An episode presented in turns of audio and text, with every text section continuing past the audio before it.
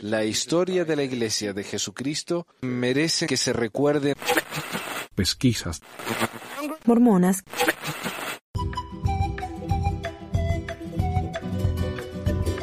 Bienvenidos a otro episodio de Pesquisas Mormonas. Les habla Manuel desde Ogden, Utah. Hoy tenemos la segunda parte de la crisis de sucesión y la transfiguración de Brigham Young, en la que aparentemente se convirtió básicamente en José Smith. Y ahí es donde la gente supo que él tenía que ser el próximo profeta. En el episodio anterior hablamos acerca de Sidney Rigdon, quien era uno del consejero de la primera presidencia de la iglesia, y quien sentía que él tenía el derecho a ser el sucesor de José Smith, no como profeta, dijimos, porque José Smith era el profeta, sino como vocero del profeta y vocero del Señor. Y que él, por medio de revelaciones, iba a, dirigir a la iglesia. Revelaciones tanto de Jesucristo como de José Smith. El resto de los apóstoles no estaban de acuerdo. Brigham Young decidió que en realidad el, el, cuerno de los doce enteros debían dirigir la presidencia hasta que José Smith mismo le diera el manto del profeta a, a su seguidor. Y, así, y ahí es donde dejamos, ¿no? Eh, José Smith, Brigham Young pidió un voto a la congregación en una reunión que hicieron. Y en ese voto preguntó si ellos querían, si querían un guardián, profeta, evangelista o algo más como el líder para guiarlo, refiriéndose a Sidney Rigdon, y nadie lo hizo. Nadie levantó la mano nadie lo apoya. Y continuando, dice, asumiendo el papel de padre autoritario del mormonismo, que cumplía también, Yang respondió, Entiendo sus sentimientos. ¿Quieren decirme sus sentimientos? Respondiendo a los murmullos y a los asentamientos con la cabeza del dócil rebaño, continuó. Aquí están los doce, un cuerpo independiente, quienes tienen las llaves del reino para todo el mundo entero. Así me ayude Dios. Y ellos son como la primera presidencia de la iglesia. No pueden llamar a un profeta, no pueden llamar a Lele Rigdon o a Masa Lyman. Ellos deben ser ordenados por los doce. Dios no quiere tener nada que ver contigo. No pueden poner a nadie a la cabeza de los doce. Y la gramática está como en el inglés, ¿no? Era medio desastroso. Entonces, él dice que los doce son los que tienen que elegir, no la gente. John continuó. Tal vez algunos piensen que nuestro amado hermano recto no sería honrado, no sería considerado un amigo, pero si él hace lo correcto y se mantiene fiel, no actuará en contra de nuestro consejo, ni nosotros contra el suyo, sino que actuaremos unidos y seremos como uno. ¿Quieren a un vocero? preguntó Jan entonces. ¿Quieren que la iglesia esté apropiadamente organizada o quieren a un vocero para que sea cocinero en jefe y lavador de vajillas? Hablando del llamado de Rigdon como vocero del profeta, Jan consintió. Muy bien, él lo fue. Pero agregó. Si ahora quieren ver un vocero del profeta, deben ir al otro lado del velo para ver al profeta, quien está allí. Pero el de Rigdon está aquí. ¿Por qué será el de Rigdon un tonto? ¿Quién sabe algo de la plenitud del sacerdocio o de la organización del reino de Dios? A saber, el concilio de los cincuenta. Yo, yo lo sé muy bien. A medida que la reunión progresó, el sentimiento que había cambiado tan recientemente en favor de los doce era palpable. Cuando Amasa Lyman subió a la plataforma para hablar, se posicionó en la esquina de Young. Sacudido por el efecto de las palabras de Young sobre la audiencia, el usualmente locuaz Rigdon se negó a hablar cuando se le dio la oportunidad para refutar a Young. Considerando las proclividades retóricas de Rigdon, su decisión se vio como una admisión de derrota. Claro, él era muy bueno para hablar pero en esta oportunidad dijo no, gracias. Con su cara enterrada en sus manos, el enfermo Rigdon eh, pidió que un viejo enemigo, W. W. Phelps, apoyara su causa. El reservado editor, dándose cuenta que la de Rigdon era una causa perdida, dio una ardiente confirmación de la posición de los doce. Después de que Parley Pratt se dirigió a la multitud, Young otra vez tomó la plataforma, testificando que si los hombres se mantienen firmes con nuestro consejo, irán directamente al reino. Tenemos todas las señas para darle al portero y él nos dejará entrar en el embarcadero. Young propuso un voto. ¿Quieren que el hermano Rigdon interfiera entre ustedes y su líder, su guía, su vocero? Rigdon entonces interrumpió diciendo que él... Quería que hiciera la otra pregunta primero. Entonces Young preguntó. Gente, aquí están los apóstoles, la Biblia, el libro de Mormón, la doctrina y convenios, están aquí y aquí. Se señaló la cabeza y el corazón. Están escritos en las tabletas de mi corazón. Si la iglesia quiere que los doce permanezcan en su llamado, si es su voluntad, manifiéstenlo, levantando la mano. El voto, según Yang, fue unánime, lo cual anunció suplanta a cualquier pregunta. Entonces la gente sí eligió, por medio del voto. Yang anunció entonces que Rigdon es uno con nosotros. Queremos a tales hombres como el hermano Rigdon. Él fue enviado para edificar un reino. Permítanle mantener la instrucción y el llamamiento. Dejen que edifique un reino en Pittsburgh y levantaremos su mano. Supongo que tendremos una imprenta y nos reuniremos allí. Deseando apoyar a Rigdon en su llamamiento como su consejero, Jan continuó. Siento que debemos traer al hermano Rigdon. Somos de una misma mente. Lo apoyará esta congregación en el lugar y lo dejarán ser uno con nosotros y nosotros con él. El voto fue unánime. Esto me hace acordar a eh, el dicho ese de que uno tiene que mantener a los amigos cerca, pero los enemigos más cerca. ¿Y por qué tantos candidato a presidente eligen a, alguien que consideran un enemigo como vicepresidente, Para poder controlarlos, tenerlos cerquita. Parece que eso fue lo que hizo acá Young con Sidney Rigdon. Lo llamó su consejero, diciéndole que iban a ser iguales en el reino y qué sé yo, pero a la final lo que él hizo fue que Rigdon dejara de reclamar su derecho al liderazgo de la iglesia. El liderazgo afirmó que los doce estaban más allá de sus ordenaciones apostólicas de febrero de 1835. La revelación de marzo de 1835, dando autoridad semejante a la de la primera presidencia, y la revelación de julio de 1837 de que los doce compartían las llaves del reino con la primera presidencia. Su aseveración de mantenerse en sus posiciones según sus asignaciones, como Brigham había declarado el 8 de agosto, estaban basadas enteramente en el hecho de que José Smith les había conferido a ellos y a otros las llaves del reino durante la reunión del Concilio de los 50 en la primavera de 1844, la organización a la que Young se refirió en el 8 de agosto diciendo Si dejan que los doce mantengan las llaves del reino, están en ellos. Tenemos una organización que no han visto. secreta. Y este es el desastre que tenemos, que José Smith entregó llave, entregó promesas, bendiciones, le dijo a medio mundo que iban a ser su sucesor. Entonces, alguien que tenga un documento que pueda demostrar bien de que José Smith les prometió de que ellos iban a ser los seguidores, o los que iban a continuar su posición, podían reclamar eso. El resto no. ¿Qué, qué reclamo tenía Sidney Rigdon? el que era consejero de José Smith. ¿Y qué más? El que él lo había llamado vocero del Señor. Pero es ser vocero, claro, como dice Brigham aquí. Eso no tiene nada que ver con nada. Eso no quiere decir que uno sea un líder. Simplemente significa que uno es un vocero. Pero uno lo puede interpretar también como, bueno, si yo soy un vocero del Señor, quiere decir que yo estoy acá para decirles a ustedes lo que el Señor quiere, por lo tanto yo soy el, la voz del Señor en el mundo. Es, muy complicado, muy complejo. Es muy enquilombo, como decimos en Argentina.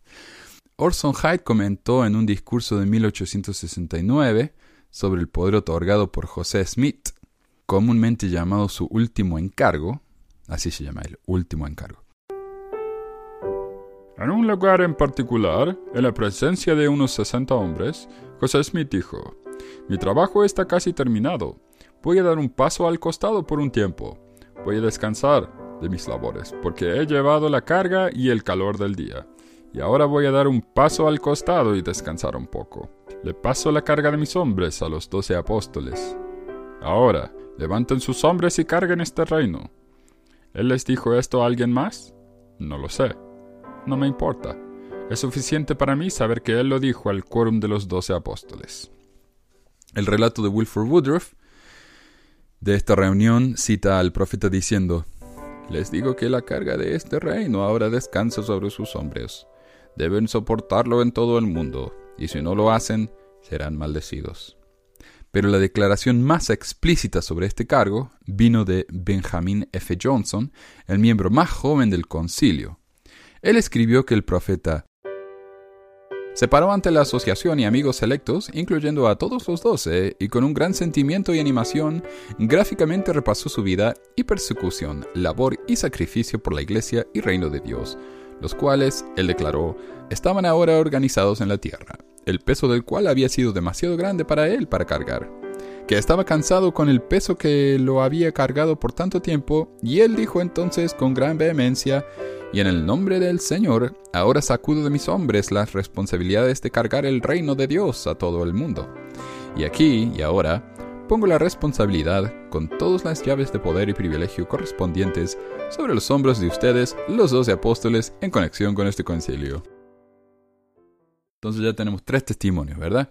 Tenemos el testimonio de tres apóstoles, incluyendo a Brigham diciendo que José explícitamente le dio el pase de la autoridad a los doce, no a una persona. Y bueno. Pero como dice eh, Orson Hyde, ¿le prometió esto a alguien más? No lo sé. No sé qué puede haber sido, ¿no? Pero el reino que el profeta dirigió a los doce que cargaron en sus hombros era la teocracia política, el reino de Dios, una organización fantasma separada de la Iglesia de Jesucristo de los Santos de los Últimos Días. Fue esta organización, mejor conocida como el Concilio de los 50, no el Cuerno de los Doce, que el profeta intentó ayudar a obtener las responsabilidades de administrar los negocios temporales y seculares de la iglesia. Decía, sí, él les prometió, eh, él dijo, yo me, yo me voy a mover a un lado y que ustedes se hagan cargo. Pero se hagan cargo de qué? Porque José Smith no solamente era el profeta de la iglesia, él también era el gobernador, era el intendente, no sé qué miércoles, era el, el comandante general y reino del mundo. O sea, él era todo. Según él, era, él era el líder sobre todo. Entonces acá él dijo, yo me voy, doy un paso al lado, dejo que ustedes tomen el control, eh, pero ¿el control de qué? Entonces aparentemente lo que él les dio no era el control de la iglesia, sino el control del reino de Dios, que era un gobierno secular. Aunque el voto mormón del 8 de agosto de 1844 pidió estabilidad y continuidad eclesiástica, algunos han interpretado las acciones de la Asamblea como una afirmación del papel de Brigham Young como el sucesor político de José Smith. El que esto no haya sido un mensaje real es clarificado en una epístola de los doce publicada el 15 de agosto de 1844 en el Times and Seasons. La circular anunció Ahora están sin un profeta presente para guiarlos en la carne. No dejen que ningún hombre presuma por un momento que el lugar de José Smith será llenado con alguien más, porque recuerdo que él ocupa su propio lugar y siempre lo hará. El Times and Season del 2 de septiembre también editorializó. Gran emoción prevalece a través del mundo por saber quién es el sucesor de José Smith. El diario también amonestó. Sean pacientes, sean pacientes un poco hasta que el tiempo apropiado venga, y le diremos a todos, grandes ruedas se mueven despacio. En el presente podemos decir que una conferencia especial de la iglesia se llevó a cabo en Nabú el 8, y se hizo sin voces disidentes, que los doce deben presidir sobre la iglesia, y que cuando se requiera alguna alteración en la presidencia, se dará noticia apropiada. Si bien no hay registros contemporáneos que apoyen una ocurrencia supernatural en la mañana ni en la tarde del 8 de agosto, a través de los años han improvisado perspectivas surrealistas de ese día. En fraseología mormona, la supuesta experiencia trascendental de esa mañana es conocida como la transfiguración de Brigham Young, o el incidente del manto del profeta.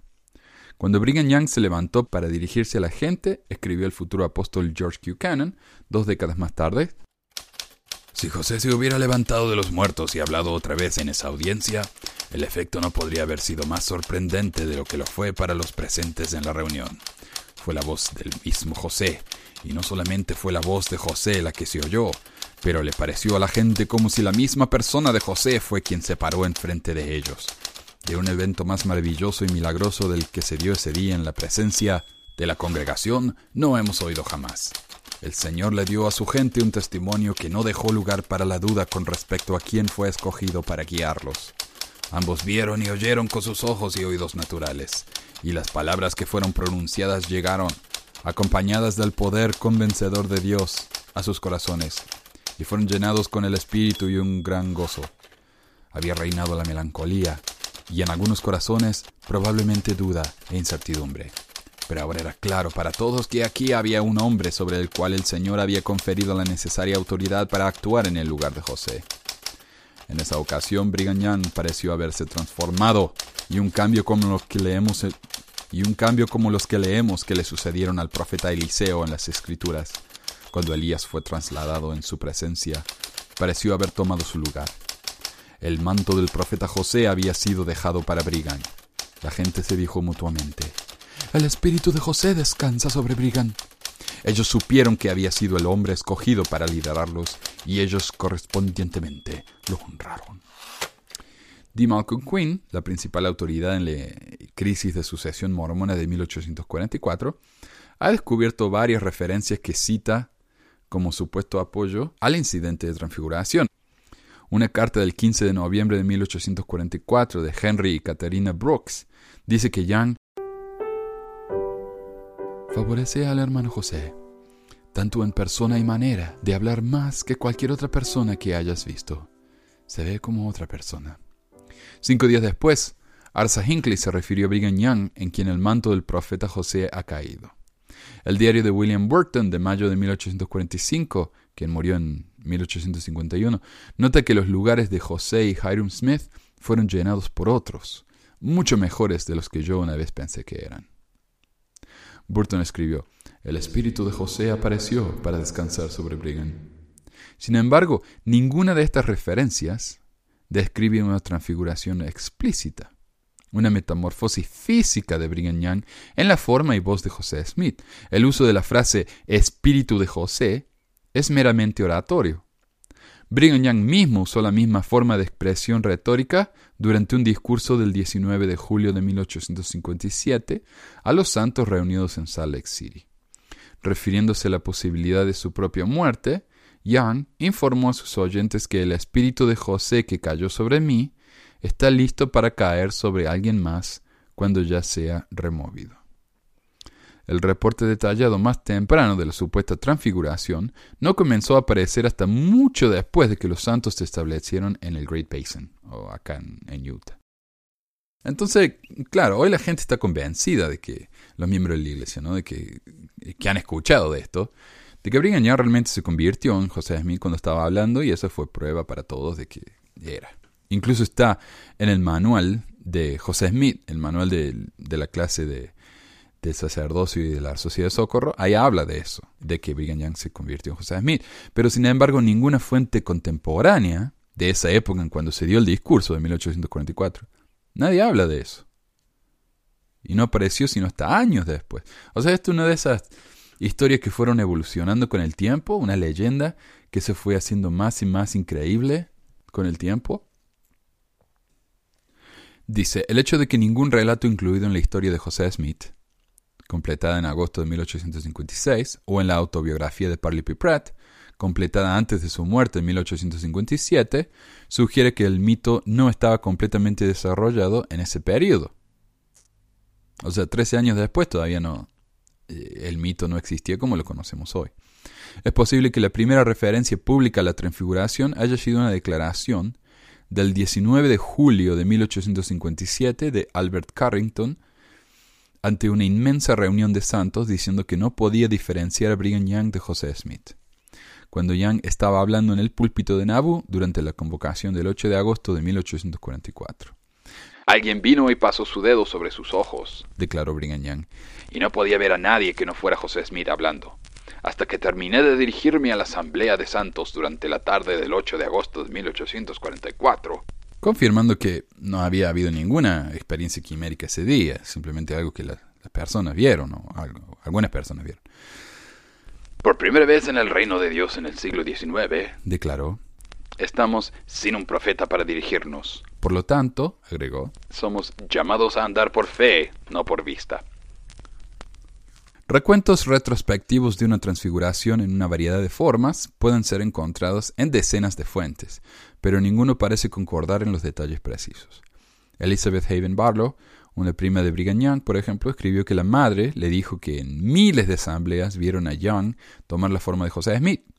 escribió que su madre le dijo que miles en la asamblea vieron a Young tomar la forma de José Smith y escucharon su voz cambiar a la del profeta. Eliza Ann Perry Benson recordó que los santos se levantaron de sus asientos en masa, exclamando José ha venido, él está aquí. Mientras que Eliza Ann Haven Westover escribió en 1918 que recordó que miles vieron la transfiguración, pero no todos los que estaban allí tuvieron ese privilegio. John D. Lee, escribiendo de los eventos del 8 de agosto de 1844 en su autobiografía, dijo, Sidney Rigdon fue el primero que apareció en el podio. Él había sido considerablemente estar en la retaguardia por algún tiempo antes de la muerte del profeta. Él reclamó débilmente. Entonces Brigham Young se levantó y rugió como un león, imitando el estilo y la voz de José, el profeta. Muchos de los hermanos declararon que vieron el manto de José reposarse sobre él. Yo mismo en ese tiempo me imaginé que vi y oí una fuerte similitud con el profeta en él. Y sentí que él era el hombre para guiarnos hasta que el sucesor legal de José creciera hasta la adultez, cuando debía rendir la presidencia al hombre que tenía el derecho de nacimiento. Qué interesante, acá Lee, quien obviamente después se, decepciona mucho con Brigham porque John D. Lee obviamente fue el, el hombre que cayó, por el, único hombre condenado por la masacre de Manton Meadows. 120 personas asesinadas a sangre fría, una sola persona fue a la cárcel, y fue John D. Lee. Y él eh, se decepcionó tanto con Brigham Young, porque Brigham Young como que se lavó las manos de él. Pero él dice, sí, yo sentí que Brigham Young tenía que ser el líder hasta, hasta que el sucesor legal de José llegara a la adultez. Entonces, ¿a quién se está refiriendo? Al hijo de José Smith.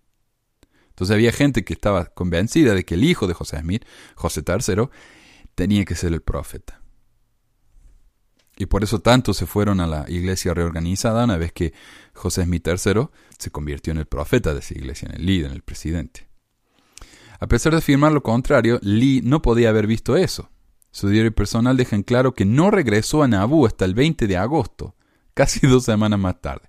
Y esto es algo también que vamos a ver que es bastante común. Muchos de los que vieron a, Brigham Young transformarse en José ni siquiera estaban ahí. El apóstol Orson Hyde, quien tendía a exagerar, particularmente cuando se trataba de socavar los reclamos de su archienemigo Sidney Rigdon, no llegó a Nabú hasta el 13 de agosto, cinco días después, pero dejó dos recuerdos personales muy elaborados de una transfiguración, de la que tampoco podría haber sido testigo. Cuando Jan comenzó a hablar esa mañana, el presidente de los doce, Hyde, recordó en 1869 Sus palabras me atravesaron como electricidad. Este es mi testimonio no era solamente la voz de José Smith, sino que también sus facciones, los gestos y hasta la estatura de José ante nosotros en la persona de Brigham Recordemos, eh, Hyde ni siquiera estaba en la reunión, según su propio diario. Ocho años más tarde, Hyde declaró en la conferencia general que tan pronto como Young abrió la boca, oí la voz de José a través de él, y me resultaba tan familiar como la voz de mi esposa, las voces de mis hijos o la voz de mi padre.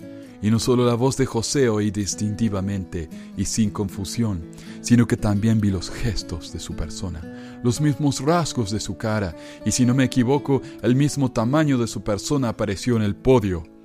Y me atravesó con la excitación de la convicción de que Brigham era el hombre para guiar a esa gente.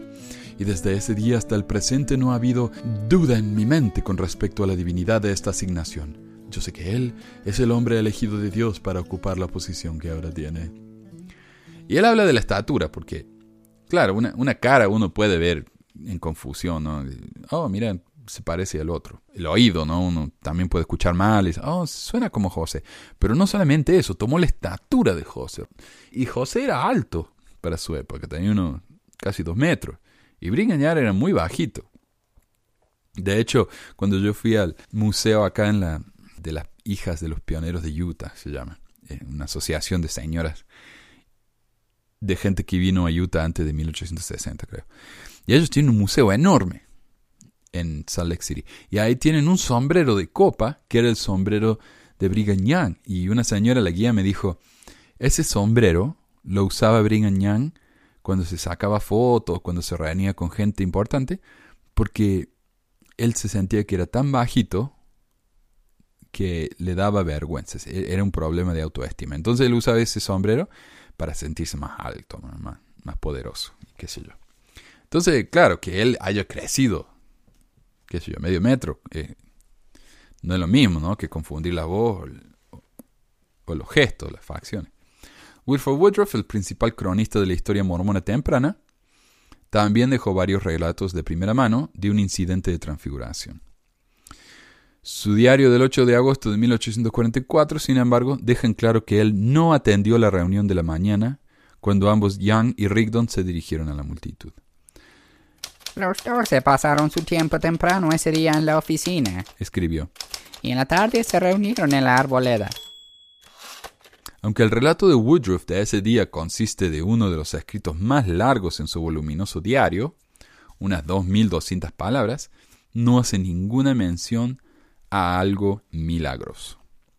Nos reunimos en una conferencia especial. Todos los quórums, las autoridades y los miembros de la iglesia que podían reunirse en Nabu. El elder Brigham el presidente del quórum de los doce, se dirigió a ellos. Era evidente para los santos que el manto de José había reposado sobre él.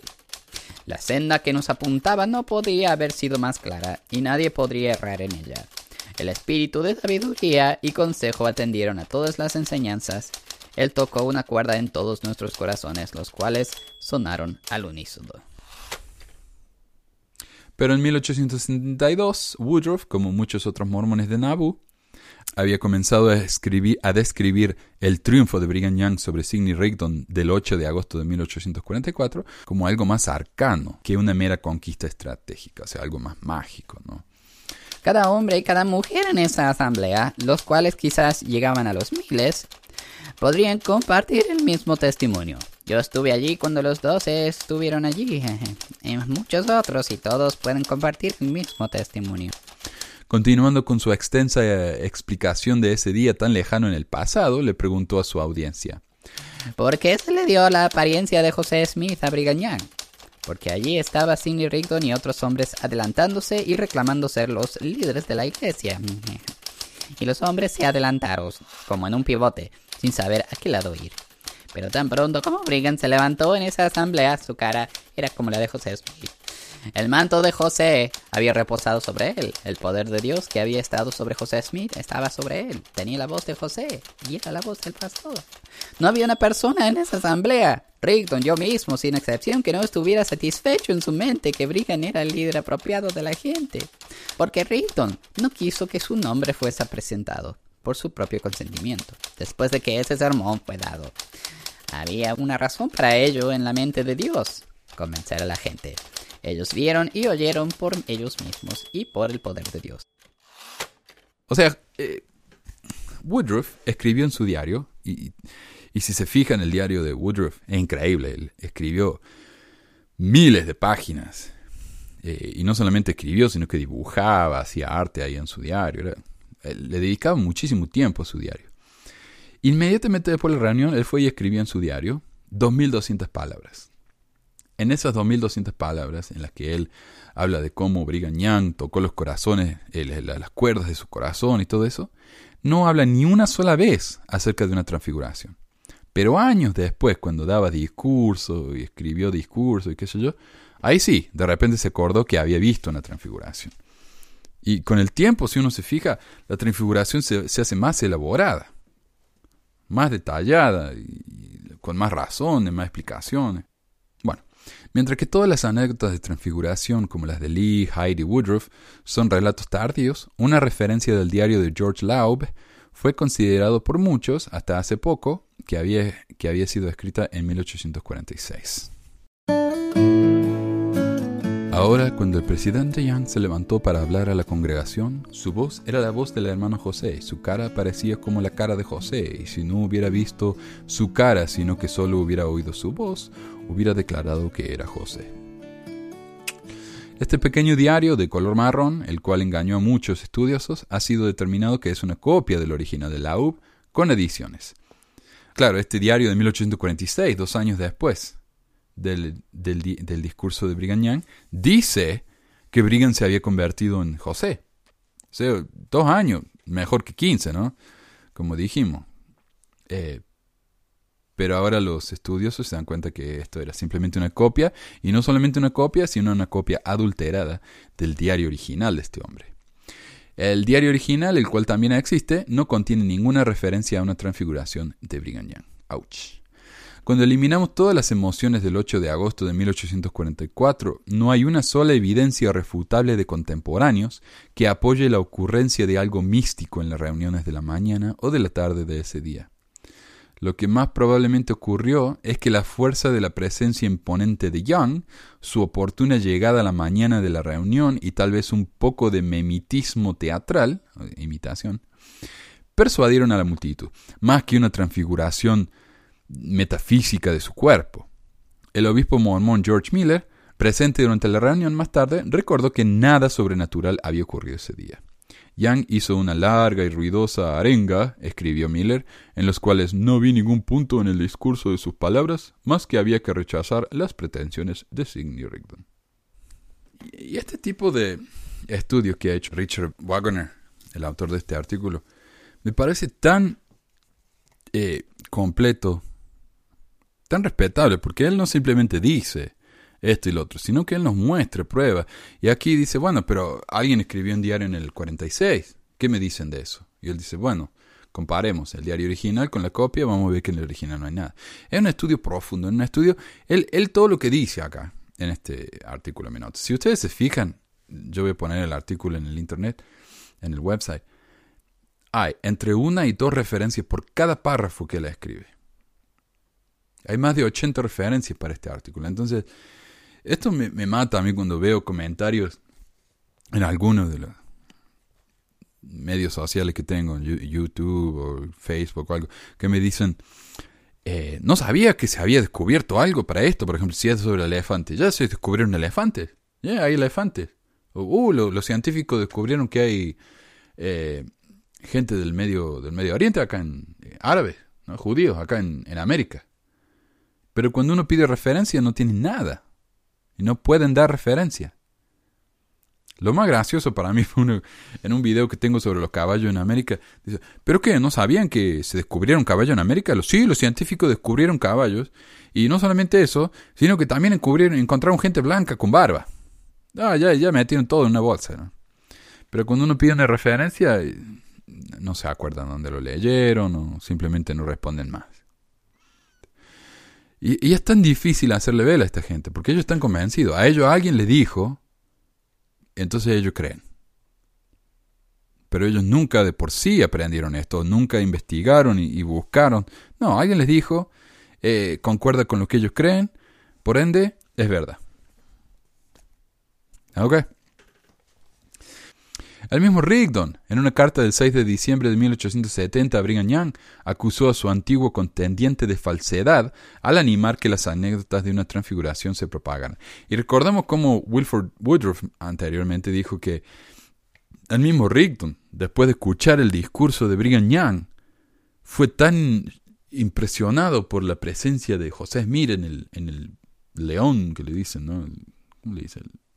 ¿Qué sé yo? El, león del Señor, eh, por Brigham Young. Cuando Sidney Rigdon escuchó a Brigham Young, renunció, porque él sabía que Brigham Young tenía que ser el profeta. Entonces él mismo se retiró y dijo, no, yo no quiero ser parte de este voto, eh, es todo Brigham Young. Cuando en realidad Brigham Young, eh, Sidney Rigdon se dio por vencido porque se dio cuenta que la gente no tenía ningún interés en él, estaban todos loquísimos ahí por Brigham Young, como en, en Los Simpsons vio cuando viene alguien y da un discurso y todo el pueblo cambia de opinión y lo siguen. Así él, él vio eso, entonces dijo, no, ¿para qué? No, yo me voy. Y además que estaba enfermo. Pero no, según Wilford Woodruff, Rigdon se había convertido y había aceptado a Brigham Young.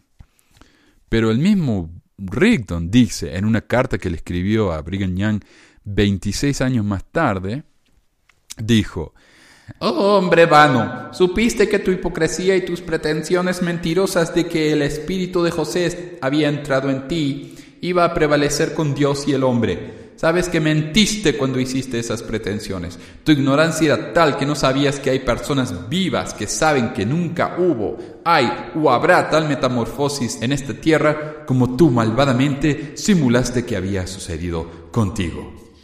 Parece que un comentario así obviamente demuestra que él no se había convertido ni creía que Brigham Young fuera el, el profeta. Los apóstoles Brigham Young, Iverson Kimball, Willard Richards y Wilford Woodruff todos los cuales escribieron en sus diarios el 8 de agosto de 1844, no hacen referencia a ninguna epifanía. Tal evento, si realmente hubiera sucedido, habría estado en la cúspide de la historia mormona, una metamorfosis física sin igual, excepto por la transfiguración y resurrección de Jesucristo. Claro, algo tan milagroso así. Sin embargo, ni el Times and Seasons ni el Nauvoo Neighbor, dos periódicos locales pertenecientes a la iglesia, mencionan tal maravilla. Tampoco lo hacen los relatos de 1844 y 1845 de Jedediah Grant y Orson Hyde, específicamente escritos para refutar el, fuerte desafío de Sidney Rigdon de que debía reemplazar al quórum de los doce. Entonces ellos defendiendo a Brigham Young y a los doce en contra de Rigdon, ni siquiera lo escribieron, cuando eso hubiera sido una obvia razón eh, a su favor. Pero no, no lo mencionaron. La evidencia más reveladora para las afirmaciones de una transfiguración es el hecho de que en ese 8 de agosto de 1844 la congregación sostuvo a un comité en vez de a un individuo para dirigir a la iglesia. Confirmaron a todo el quórum de los doce como autoridad presidente. Lo que es más, el ascenso de Young a la presidencia no fue una ceremonia solemne, como uno esperaría después de que sucediera algo tan increíble como una transfiguración. Su surgimiento como la fuerza dirigente y sin oposición del mormonismo, no se completó hasta fines de 1847, tres años después y después del viaje de los pioneros al oeste. Aún entonces hubo gran oposición a que Brigham Young fuera el líder único sin el resto de los doce. Orson Hyde, quien reemplazó a Young como presidente del quórum, dijo más tarde, requirió argumentos para demostrar que el hermano Brigham Young tenía la posición de José, el profeta mártir, requirió pruebas de que José estuvo allí en la persona de Brigham hablando con la voz de un ángel, no requirió ningún argumento entre quienes temían a Dios y amaban la verdad, no requirió ninguno. Pero esta observación no es correcta. Es evidente en los relatos originales, sin, sin alterar, que hubo considerable oposición a que Brigham Young estableciera una primera presidencia. Los más vocales sobre el tema eran Wilford Woodruff, Orson Pratt, y en un grado menor, John Taylor, Parley P. Pratt, George A. Smith y Amasa Lyman. Todos apóstoles, ¿no? El número de reuniones sobre el tema es amplia prueba de contención. Bueno, pero aunque, para ser justos, Orson Hyde no dijo que nadie se opuso a Brigham Young. Simplemente nadie que amaba y temiera a Dios. o sea que eh, Wilford Woodruff, Orson Pratt, sí, se, se pusieron, pero es que ellos no temen a Dios tanto como nosotros. Me imagino que quiso decir. El número de reuniones sobre el tema es amplia prueba de contención. Wilford Woodruff le dijo a Young el 12 de octubre de 1847 que sentía que haría falta una revelación para cambiar el orden de ese quórum una revelación. Seis semanas más tarde, Woodruff, reta viendo otra vez la formación de Young de una primera presidencia, dijo que si se sacaba a tres de los doce, sería como cortar un cuerpo en dos. Además, si el quórum de los doce rendía su poder en tres personas, agregó, estaré totalmente opuesto a ello. Él se está refiriendo a, a cómo tenemos hoy el quórum, ¿no? Tenemos el quórum de los doce, pero hay una primera presidencia. O sea que en total tenemos 15 apóstoles, no 12. La primera presidencia originalmente era parte de los 12, pero eh, a pesar de que se elegían tres personas del quórum de los 12, formaban una organización diferente, la primera presidencia. Entonces Wilford Woodruff dice, entonces ya no somos un quórum, somos dos. Eso es como cortarle a alguien la pierna y decir que la pierna ahora es el líder del resto del cuerpo, una cosa así, ¿no? El punto de vista de Pratt era que la cabeza de la iglesia consistía del apostolado unido, o sea, todos juntos. El asunto no fue resuelto hasta la fecha de una extensa reunión muy llena de emociones del quórum el 5 de diciembre de 1847. El principal dilema con las narrativas eh, retrospectivas de la transfiguración es que tantas personas que de otra manera eran honorables y pías, contaron algo que probablemente nunca sucedió. Claro, ¿por qué mintieron toda esta gente cuando son gente buena? O sea, los Prats, Orson Hyde tendrían sus problemas, Wilford Woodruff. Pero esta gente, gente buena, gente que creía realmente, gente que temía a Dios y qué sé yo, ¿no? Entonces, ¿por qué mintieron? Una explicación racional y probable para esta falla grupal de la memoria es que un pensamiento contagioso puede esparcirse por la población para crear una mente colectiva. Este fenómeno es lo que los científicos llaman teoría de contagio o cumplimiento de la situación, donde uno ve lo que quiere ver, especialmente en recuerdos. La memoria es más que simplemente recordar cosas, se origina de historias compartidas en un fondo común, el que tal vez luego puede remodelar el sentido de identidad de una comunidad. Por eso yo recuerdo cosas de una manera, mi esposa las recuerda de otra manera, mi hijo las recuerda de otra manera. Los tres vimos lo mismo, pero los tres tenemos una memoria diferente de lo mismo. Y, si no hablen con su conocido y, hablen de una cosa que vivieron juntos, y, fíjense si no es así. Uno no recuerda exactamente lo que vio, no tenemos memorias fotográficas. Uno modela lo que vio de acuerdo con sus creencias en el momento, sus ah, sentimientos, si comió o no, qué sé yo. Hay muchas cosas que afectan a la memoria, eso es lo que está diciendo aquí. Entonces, no es que hayan mentido, sino que ellos realmente creyeron que vieron eso. O supónganse que digan que no, que ellos saben que no lo vieron, pero todo el mundo dice que sí lo vieron, entonces que ellos son los únicos que no. Es como el cuento del, del traje del emperador. Solamente las personas inteligentes pueden ver el traje del emperador, cuando en realidad el emperador estaba desnudo pero nadie se atrevía a decir que no lo, que no lo veía porque nadie quería admitir que no podían ver el traje del emperador y que por lo tanto eran estúpidos. En este caso es lo mismo. Si alguien no vio a Brigham Young convertirse en José Smith, están diciendo que ellos no tuvieron esa visión, que ellos no fueron partícipes de tal milagro. Entonces, claro, se convencieron de que sí, de que sí lo vieron, o quieren conversar en el resto. José Smith realmente había, sido, eh, había dado comienzo a una era de milagros y maravillas. Cada meteoro en el cielo parecía presagiar cosas maravillosas para las masas mormonas. Entonces había milagros por todos lados y este era simplemente uno más. Brigham Young, aunque no era tan carismático como José Smith, ciertamente era más pragmático. Sin embargo, el mormonismo fue fundado en el atractivo profético, y visto en eh, la, vaga luz del periodo de Utah, el hecho de que Brigham Young simplemente le había ganado a Sidney Rigdon en Nabu, mano a mano, hombre a hombre, no era lo suficientemente fascinante como para mantener y sostener la psique mormona después del martirio. Claro, ellos querían milagro, no a un hombre que sabía hablar bien. Un sello místico con la aprobación de Dios o un mito que promoviera la fe era necesario. Young debía ser separado de las masas y aún del mismo quórum de los doce, por medio de un milagro sorprendente. Los santos de los últimos días del siglo XIX, en un ejemplo clásico de comportamiento colectivo espontáneo, comenzaron a interpretar una simple batalla de territorio y de cambio de guardia como algo milagroso. Lo que claramente es una historia folclórica devota, por una misma fuerza de repetición, todavía se mantiene fuerte en el mormonismo de hoy día. Las fábulas son útiles para una cultura. Y de esto ya hablamos cuando leímos las historias del destino de los asesinos de José Smith. ¿no? Las, las, fábulas que se inventaron, pero esas fábulas son necesarias. Uno no quiere, en una religión uno no quiere la verdad objetiva, uno quiere la verdad religiosa, uno quiere milagros, uno quiere ver cosas que son señales del cielo.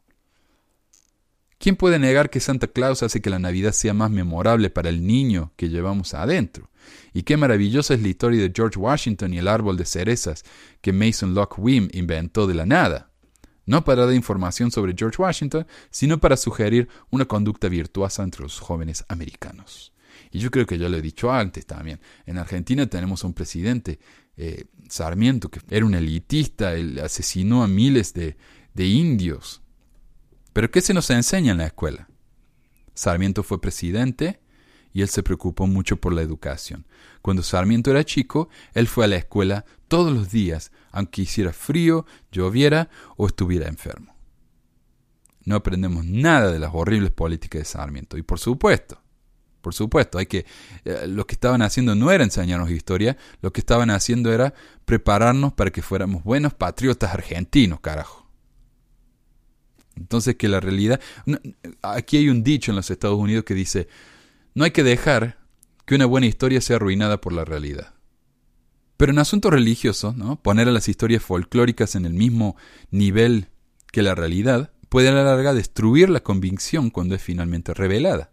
Los santos de los últimos días que basaron su fe en las historias irresolutas, como las alegorías de Paul H. Dunn o la transformación de Brigham Young, cuando se enfrentan con la evidencia de que su sistema de creencias se basa en fuentes dudosas o, en el peor de los casos, falsas, pueden terminar como el elder Brigham H. Roberts una vez advirtió, que ya que estas cosas son mitos y nuestra Iglesia ha permitido que se perpetúen, que los otros fundamentos de la historia real de la Iglesia, las cosas en las que tuvo origen, no sean todas mentiras y nada más que mentiras.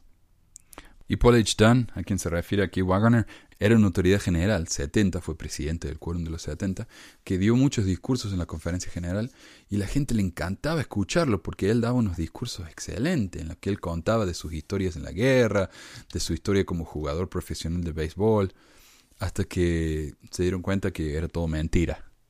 Él nunca había sido jugador profesional de béisbol, nunca había ido a la guerra, era todo mentira. Eh, entonces cuando la gente se dio cuenta de eso, se decepcionaron mucho, porque ellos sintieron el espíritu cuando escucharon a Dan. El espíritu le confirmó de esas cosas. Entonces, ¿cómo puede ser? ¿El espíritu les mintió? ¿O lo que sintieron no era realmente el espíritu? ¿Cuál era, no? Respondiendo a su propia pregunta, Roberts dijo, Encuentro que mi propio corazón es fortalecido en la verdad al eliminar las falsedades, lo espectacular y lo bizarro, tan pronto como aprendí que estaba basado en testimonios sin valor. Entonces, los milagros, él se dio cuenta que por lo general los milagros, y este es B.H. Roberts, apóstol de la iglesia, eh, compilador de la historia de siete volúmenes de la iglesia, autor de muchos libros de doctrina e historia de la iglesia, y él dijo, estos milagros y cosas así espectaculares, yo las sospecho mucho porque por lo general son falsas. Entonces, si yo baso mi creencia en esas leyendas y no en la historia real, me voy a decepcionar. Mi testimonio va a estar basado en la nada. Este consejo, como una voz espectral de razón que viene del pasado, es tan firme hoy como lo fue hace seis décadas.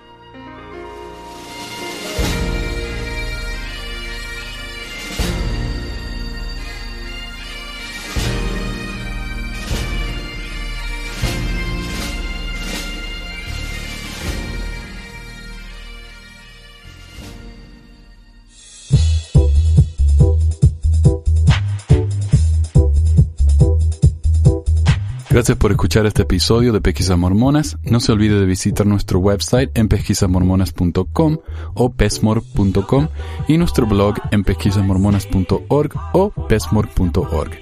También tenemos un grupo en Facebook donde la discusión siempre es animada y si tiene alguna pregunta, comentario, queja o hate mail pueden enviarlo a manuel arroba. Gracias de nuevo por escuchar y hasta la próxima.